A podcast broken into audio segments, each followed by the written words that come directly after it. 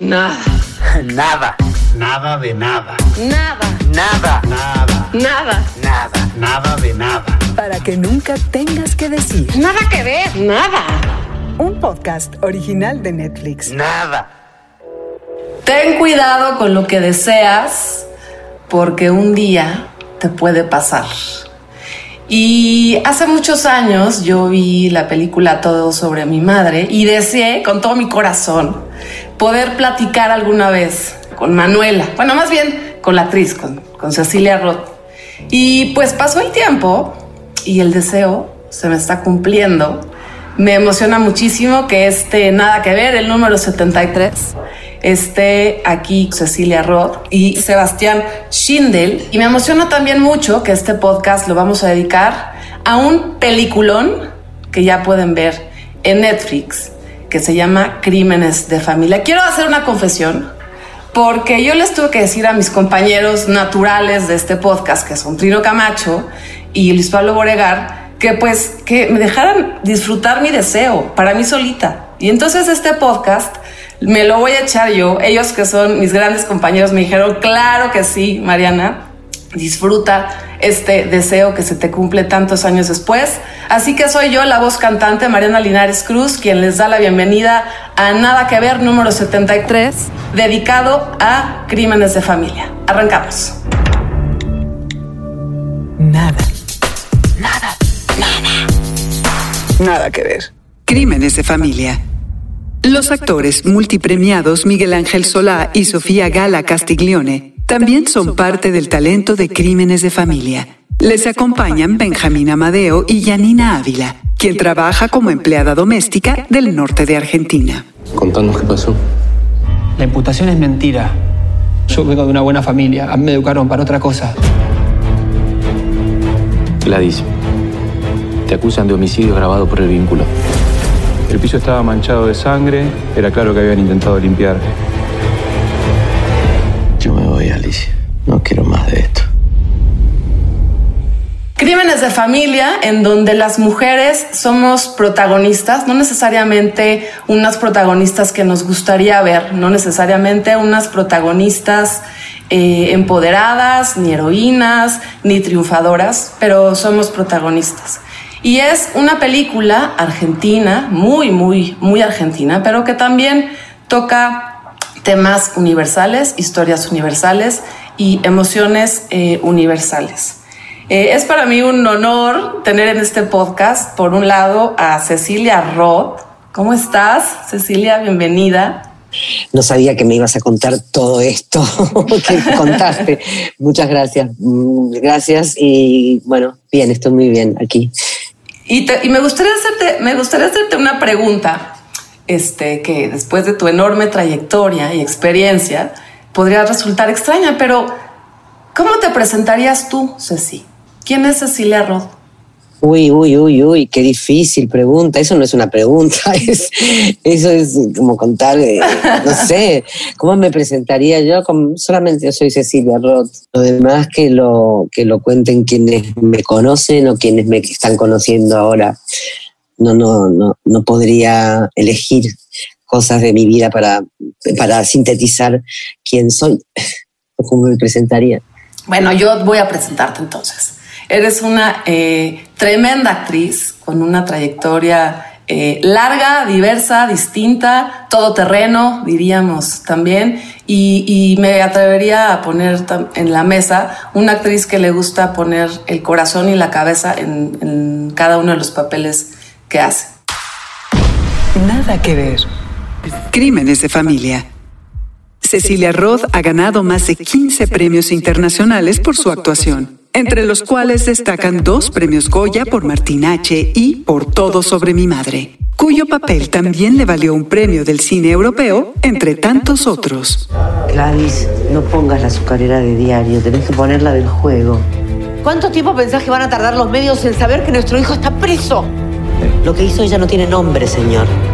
No tiene perdón de Dios. ¿Cuándo saldría mi hijo? Y también tenemos en este podcast eh, Y, y, agradezco muchísimo, uno, que esté aquí y dos, que le haya dedicado su tiempo, su talento, su cabeza a la posibilidad de realizar esta película. Él es el director que es Sebastián Schindel. Eh, ¿Cómo estás, Sebastián? Gracias por estar aquí.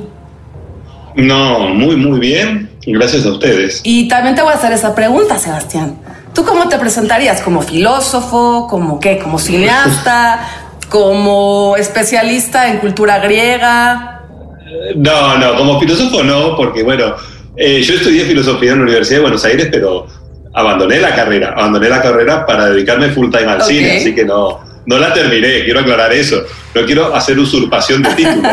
este, pero algo queda, ¿eh? Pero por supuesto que algo queda. Claro que algo queda y fue muy importante en mi formación. Y bueno, y soy un, cineasta. Eh, con mis compañeros que, con los que vengo haciendo cine hace casi 20 años, decimos que somos obreros audiovisuales. Construimos películas. Me encanta escuchar esa frase de que construyen películas, Sebastián, y arranco contigo para preguntarte, eh, tú tienes una experiencia sobre todo en la construcción de documentales, ¿no? Eres eh, autor de Mundo Alas, Rerum Novarum, Que sea Rock, tu proceso mental, tu, tu, tu, tu experiencia, pues viene de ahí. ¿Qué, ¿Qué has utilizado tú o qué utilizaste tú de toda esta experiencia, de todo este proceso? para ahora construir una ficción que casi parece documental, eh, que no nos gustaría ¿no? que fuera tan, tan, tan real, eh, para crímenes de familia. Bueno, sí, es fundamental. Haberme dedicado más de 15 años al género documental y si bien ahora estoy focalizado en la ficción, el documental me interesa muchísimo y soy profesor en dos universidades de cine documental, con lo cual uh -huh. me mantengo actualizado. Y para mí todo eso fue un entrenamiento para luego hacer ficción, para que mis películas se vean y se sientan reales. Y yo para escribir una película de ficción lo primero que hago es lo mismo que haría para hacer una documental, investigar. Investigar, investigar, investigar, investigar. No solo investigar investigación de campo sobre los hechos reales y los personajes o protagonistas reales, sino también con especialistas en la materia. Eh, en este caso consulté a, abogados penalistas, a sociólogos, antropólogos, especialistas en género, investigadores del CONICET, que es el organismo científico de la Argentina que trabajaron el tema de homicidios agravados por el vínculo. Gracias a todo eso que investigué, es que pude construir un guion que, como vos decías, se ve y se siente real, ¿no? Nada que ver. Crímenes de familia. En el Código Penal de la Argentina se considera homicidio agravado por el vínculo cuando el asesinato se comete contra un ascendiente, descendiente o cónyuge. Agravados por el vínculo fue incluso el título preliminar del proyecto antes de convertirse en crímenes de familia. Que se declare culpable. Tenemos que ver de qué manera podemos hacer caer el expediente.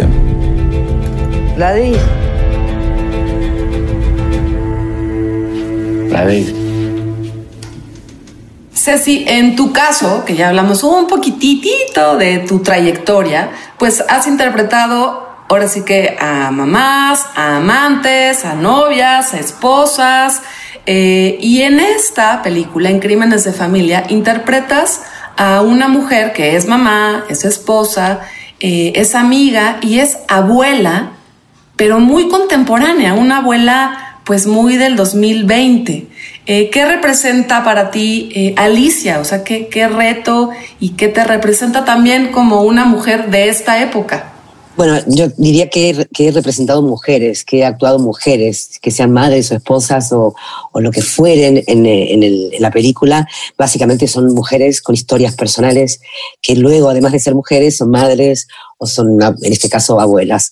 Yo, lo que representa para mí es ser coherente con, con, el paso del tiempo, eh, estar ya en, este, en este momento de mi trabajo.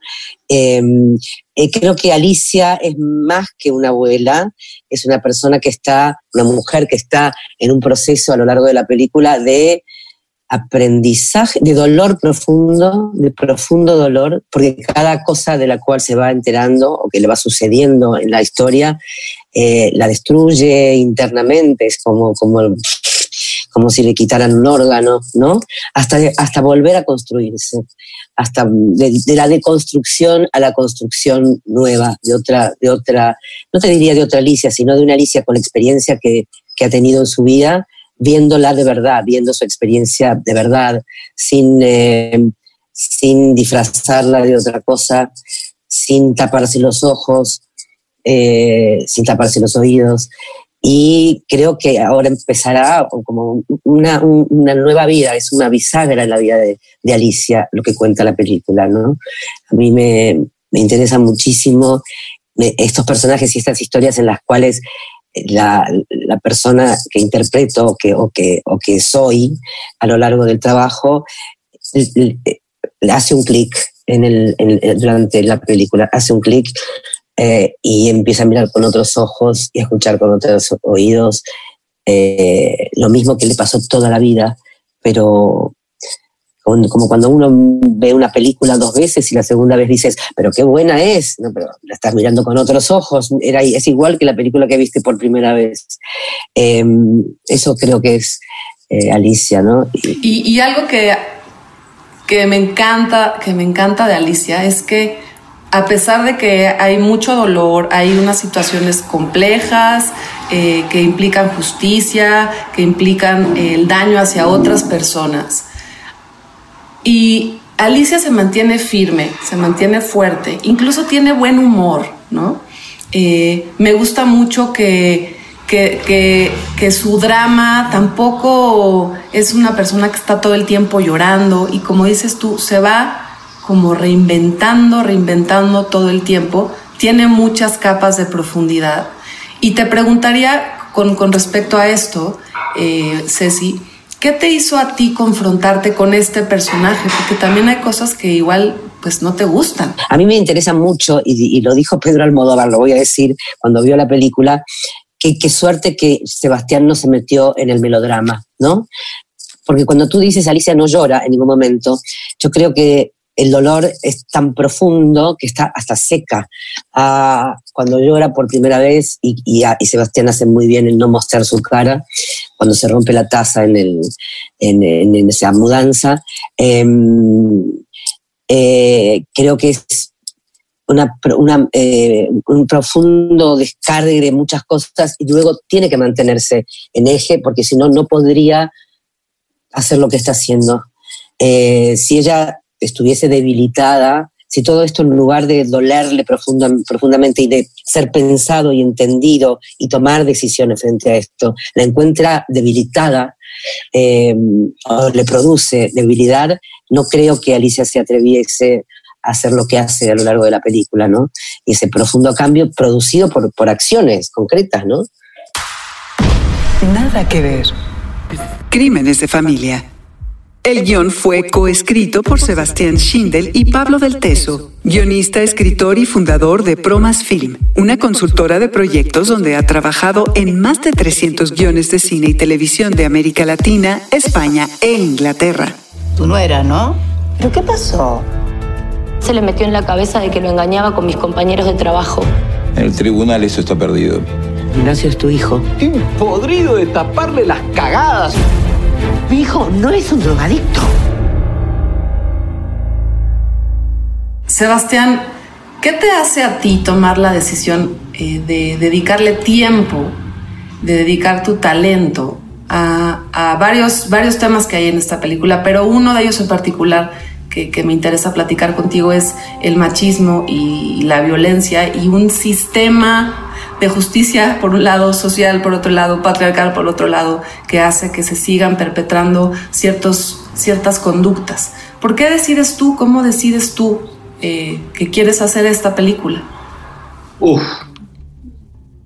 son intuiciones, eh, son intuiciones. No hay algo racional de que voy a hacer una película sobre las mujeres o una película feminista o una película en contra del machismo, no, no me lo propongo desde ese punto de vista sino que yo, como documentalista también, estoy muy atento, soy muy observador y creo que estamos, vivimos rodeados de conflictos sociales y humanos y cotidianos y como digo yo, son conflictos los que más me interesa tratar, son los conflictos que no tienen solución. ¿no? Son los conflictos de la vida misma, los conflictos que puede haber en cualquier familia, que pese a que se quieren, tienen conflictos irreconciliables y, y viven con ello. ¿no?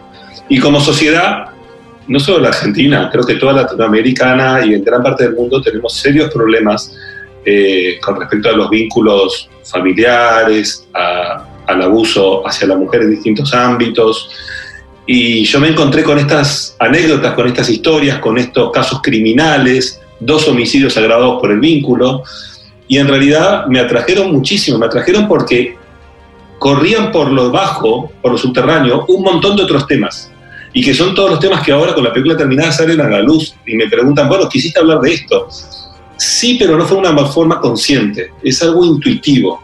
Eh, es como que yo vi la punta del ovillo, acá hay algo para, para, para reflexionar, ¿no? acá, hay, acá hay un tema, mucha tela para cortar. ¿no? Y después se fue armando, ¿no? Eh, como un proceso creativo de capa tras capa, tras capa, tras capa. No sé si, si es una respuesta muy satisfactoria, ¿no? Pero es como que se va dando y, quiero cambiar de tema porque recién la escuchaba hablar a Cecilia, tan lindo lo que decía de su personaje, eh, que no llora, ¿no? Y es tan fuerte el personaje de Alicia que se aguanta hasta llegar a su casa para poder llorar. Eh, y hay pequeños matices que, que ella supo construir en Alicia. Hay una frase que yo la tenía escrito en la sinopsis primigenia, la sinopsis que estaba antes de filmar la película, ¿no?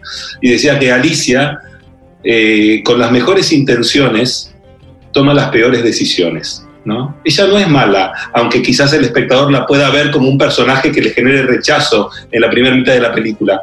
Ella se considera una excelente madre, se considera una excelente empleadora, una buena esposa y buena mujer, pero bueno, las cosas no van a salir como a ella le gustaría, van a salir de otra. Y bueno, va a tener que encontrar sola el camino, el camino para hacer las cosas bien, porque ella cree que las está haciendo bien, pero quizás no. Y le va a costar mucho encontrar ese camino. Eh, Sebastián, ya que estás en, confesiones de lo, cómo trabajaste con Ceci y algunos guiños de esa primerísima sinopsis, que además a mí me encanta pensar cómo fue ese primer momento y cómo se, cómo se convierte en lo que es ahora Crímenes de Familia, una, eh, una de las películas argentinas que he estado leyendo en la crítica, que, que, es ya reconocida como de las mejores, ¿no? que ya entra como en, esta, en estas listas que nos encanta a los periodistas y a los críticos de las mejores de, de, de las nacionalidades. Eh, ¿Cómo se conocieron? ¿Cómo le dijiste a Ceci, tengo esta historia? Ceci, ¿tú qué dijiste? ¿Sí, sí me late, no me late? ¿Cómo fue esa, esa primera vez para ustedes? Yo pensé en Cecilia desde que estaba escribiendo el guion. Desde que lo estaba escribiendo pensaba en ella y en cuanto tuve una versión mostrable, que ya no me daba vergüenza ajena, que estaba más o menos prolija, conseguí su número de teléfono eh, y le mandé un WhatsApp y me presenté. Hola, soy Sebastián Schindel, te quiero ofrecer un guion y muy atenta, me contestó enseguida. Creo que al día siguiente nos juntamos a tomar un café en un bar cerca de su casa, le entregué el guion y ahí nació nuestro vínculo que sigue hasta el día de hoy y se ha convertido en amistad. O sea que ten cuidado con lo que deseas, Sebastián. ¿Sí fue así como, como Sebastián te propuso hacer la película? Mira, hace tres años más o menos me llamó un señor que se llama Sebastián Schindel, eh, que yo conocía por que yo que no nos no habíamos visto nunca, pero sí conocía, sabía que era, sabía que, quién era. Eh, nos encontramos en un, en un café eh, muy cerca de casa, él traía el libro y nos pusimos a hablar, me contó un poco de qué se trataba el libro y hablamos, hablamos, hablamos, hablamos mucho tiempo, mucho tiempo. A mí me cayó muy bien él, eh, lo que me contó del libro me parecía que era muy interesante. Leí el libro y lo llamé, o nos, me llamó él, este, y le dije que sí me interesaba.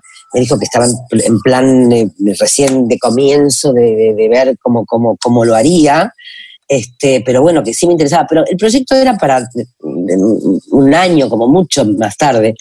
Eh, ese año se, se convirtió en dos años y pico. Y el libro además fue mutando maravillosamente bien. Seguimos nosotros hablando eh, cada tanto. No, no, nos volvimos a ver nuevamente en el mismo bar con, eh, con el libro. Yo también en un, en un, momento le comenté algo que me parecía. Bueno, nos comentábamos cosas. Este, Sebastián es absolutamente abierto, a pesar de que el libro es, un, es, quirúrgico, absolutamente, es, un, absolutamente perfecto en cada, en cada, con un rigor increíble, pero es totalmente abierto a escuchar eh, lo que le pasa a los actores con los personajes, ¿no? Eh, con algunos textos o con algunas situaciones. Abierto absolutamente, eso es maravilloso. Ya luego en el rodaje mismo ya se complica la cosa, pero previamente en los ensayos tú puedes, bueno, pero no llegué a los ensayos. Eh, tre- dos años y pico más tarde me, me vuelve a mandar el guion eh, nuevo. Viste que siempre pasa eso, ¿no? Te mandan el mismo guion, pero te han renovado. Yo tenía un año complicado, un año complicado, tenía cosas en España, tenía cosas en Buenos Aires, y se, se- no era fácil, no era fácil encontrar fechas que nos, que nos unieran, y él estaba esperando además un, un crédito del, Inca, que, que tenía que ser antes de tal y tal mes. Bueno, por fin, después de mucho sufrimiento de ambos, este, porque yo realmente quería hacer la película, hasta que en un momento solté, pero, dije- pero cuando solté dije, no, no, no, no quiero soltar, quiero encontrarle el tiempo. Eh, y así fue, encontramos un tiempo que nos podíamos hacerlo y, y lo hicimos. Me acuerdo de ese otro día que nos vimos en el mismo bar, que dijimos, no me acuerdo exactamente cuál fue la frase, no sé si te acordás vos, Sebastián, pero algo así como, nos metemos en esta, nos metemos en esta, nos metemos en esta a full. Y así fue. Por suerte tuvimos enormes cantidades, muchos ensayos, muchos ensayos entre todos. La relación con el niño no hubiera podido suceder si no hubiera conocido al niño antes. Enseguida me, me empezó a llamar tía, eso fue natural en él, sí. Y bueno, pero un niño de recién cumplidos tres años no era fácil relacionarse. Y no, relacionarse sí, está ma- maravillosamente dirigido, pero yo, yo, yo le seguía, yo le seguía a él, yo le seguía al niño, o sea, sabiendo qué es lo que tenía que contar en, ese, en esa escena. No hay ninguna escena de más en la película. Eh, entonces, cada escena cuenta algo, no está de, adorno. Entonces, yo le seguía a él, eh, llevándolo al- al- a lo que teníamos que contar en la escena, pero había que seguirlo. Eh, y luego está maravillosamente usado el niño en la película, usado es una palabra fea para hablar de un niño, está maravillosamente usado el personaje del niño en la película, porque cobra un- una importancia muy, muy, muy fuerte, ¿no? Para, para Alicia, muy, muy, muy fuerte. Y, mm, pero creo que conté lo mismo que Sebastián en cuanto al comienzo del, en cuanto al encuentro para la película, ¿no? ¿Parecido? Sí, me acuerdo, me acuerdo, Ceci, cuando estábamos trabajando el guion antes del rodaje, y claro, el guion era muy oscuro y muy terrible, con, con muchas de las cosas que pasaban en la película, y, y- y vos me preguntabas qué momentos hay de luz para, para su personaje, para Alicia. Y bueno, y los momentos de luz son los momentos con Santi, ¿no? Los momentos con este nene de tres años, muy, muy chiquitito, eh, son los momentos donde Alicia se permite ser quien verdaderamente es, una mujer plena y feliz. Solo es plena y feliz cuando está con el hijo de su empleada doméstica, ¿no? Vaya, vaya ironía. No con su familia, no con su marido, no con su hijo, sino con el, con el hijo de su empleada doméstica, que sería como un nieto adoptivo, o un sobrino, porque le dice tía, ¿no? Un sobrino nieto. Hay una asesoría, hay una ayuda, hay un apoyo de parte de la ONU y de, y de la OIT, de la Organización Internacional del Trabajo. ¿Cómo sucede esto? Es decir, cómo ahora el periodismo, por un lado, el cine también, está empezando a generar estas alianzas muy importantes para que estos temas empiecen como a cruzar fronteras, ¿no? De, de los diálogos. Yo había hecho mi primer película de ficción, El patrón radiografía de un crimen, que supo estar en Netflix y ahora espero que dentro de muy prontito vuelva a la plataforma. Eh, y luego de que tenía que ver con el trabajo esclavo, y luego de estrenar la película, me llama una autoridad de la Organización Internacional del Trabajo y me dice que estaba fascinada la película y que parecería ser que yo escribía el guion leyendo sus protocolos acerca de lucha contra el trabajo esclavo. Yo en ese momento ni siquiera sabía lo que era la Organización Internacional del Trabajo. Eh, a partir de ahí nació un vínculo muy lindo con ellos y empezaron a, a colaborar con la película y empezaron a usar la película como elemento de campaña de comunicación y concientización, no solo en Argentina, sino en todo el mundo.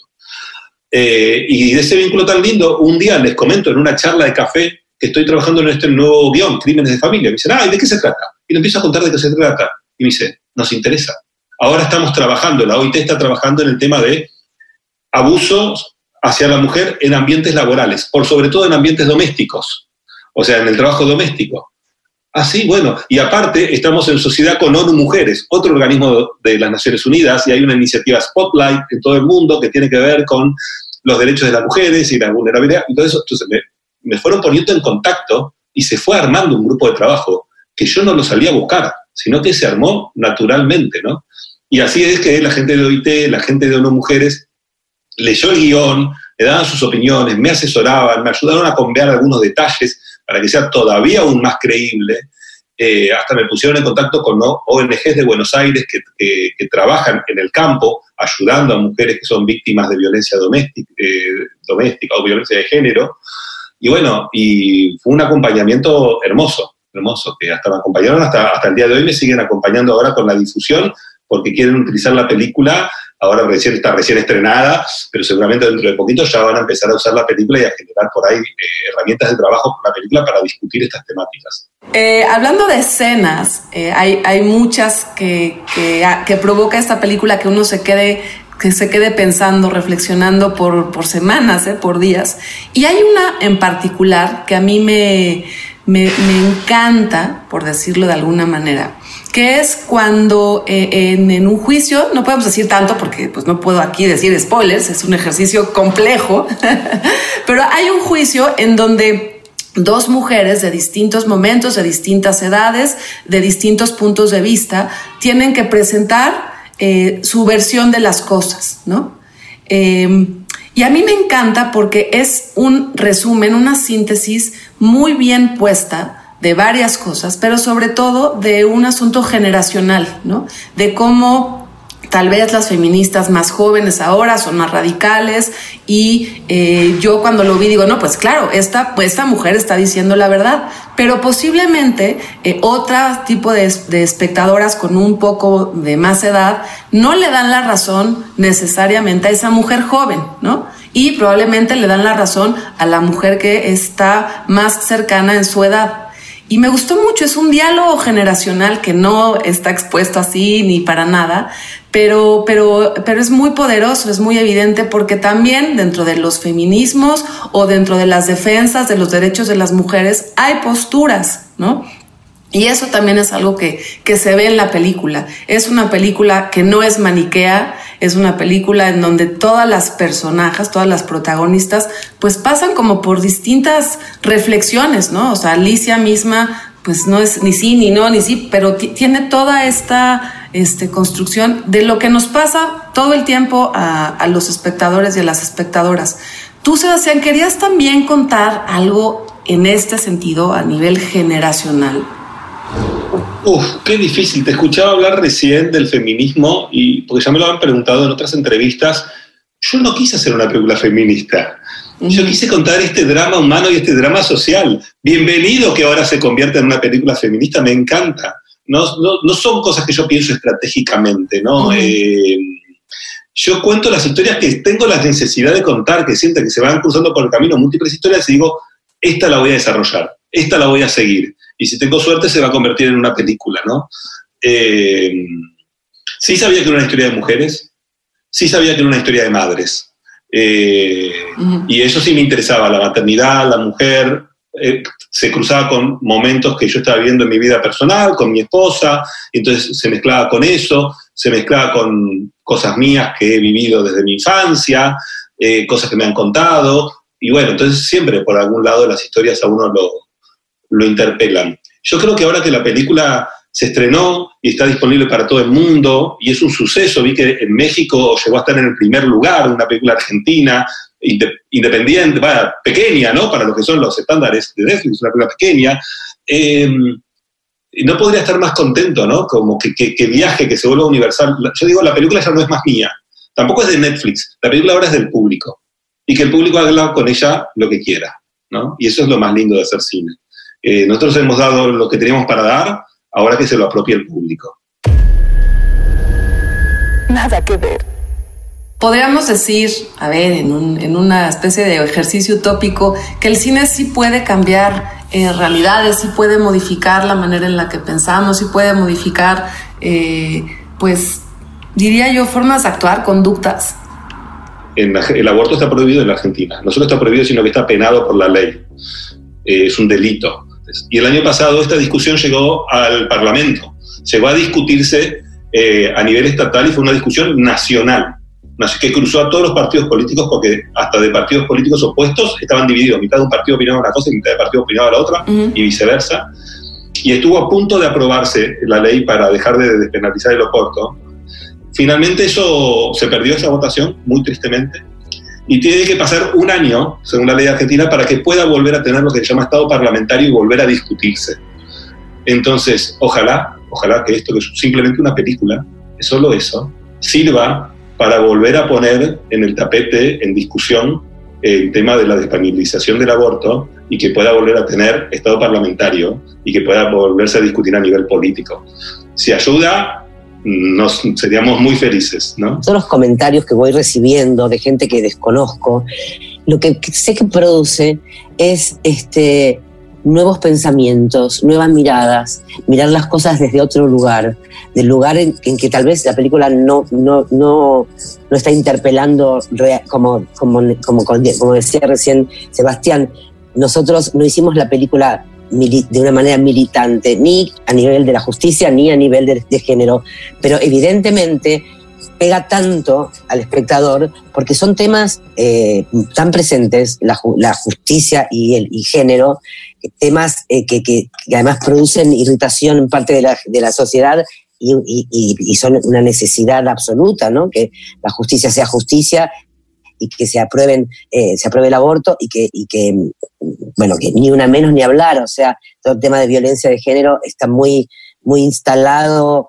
este, y, la sororidad en este momento dentro de la Argentina, los, los, los colectivos feministas tienen mucho peso tenemos mucho peso.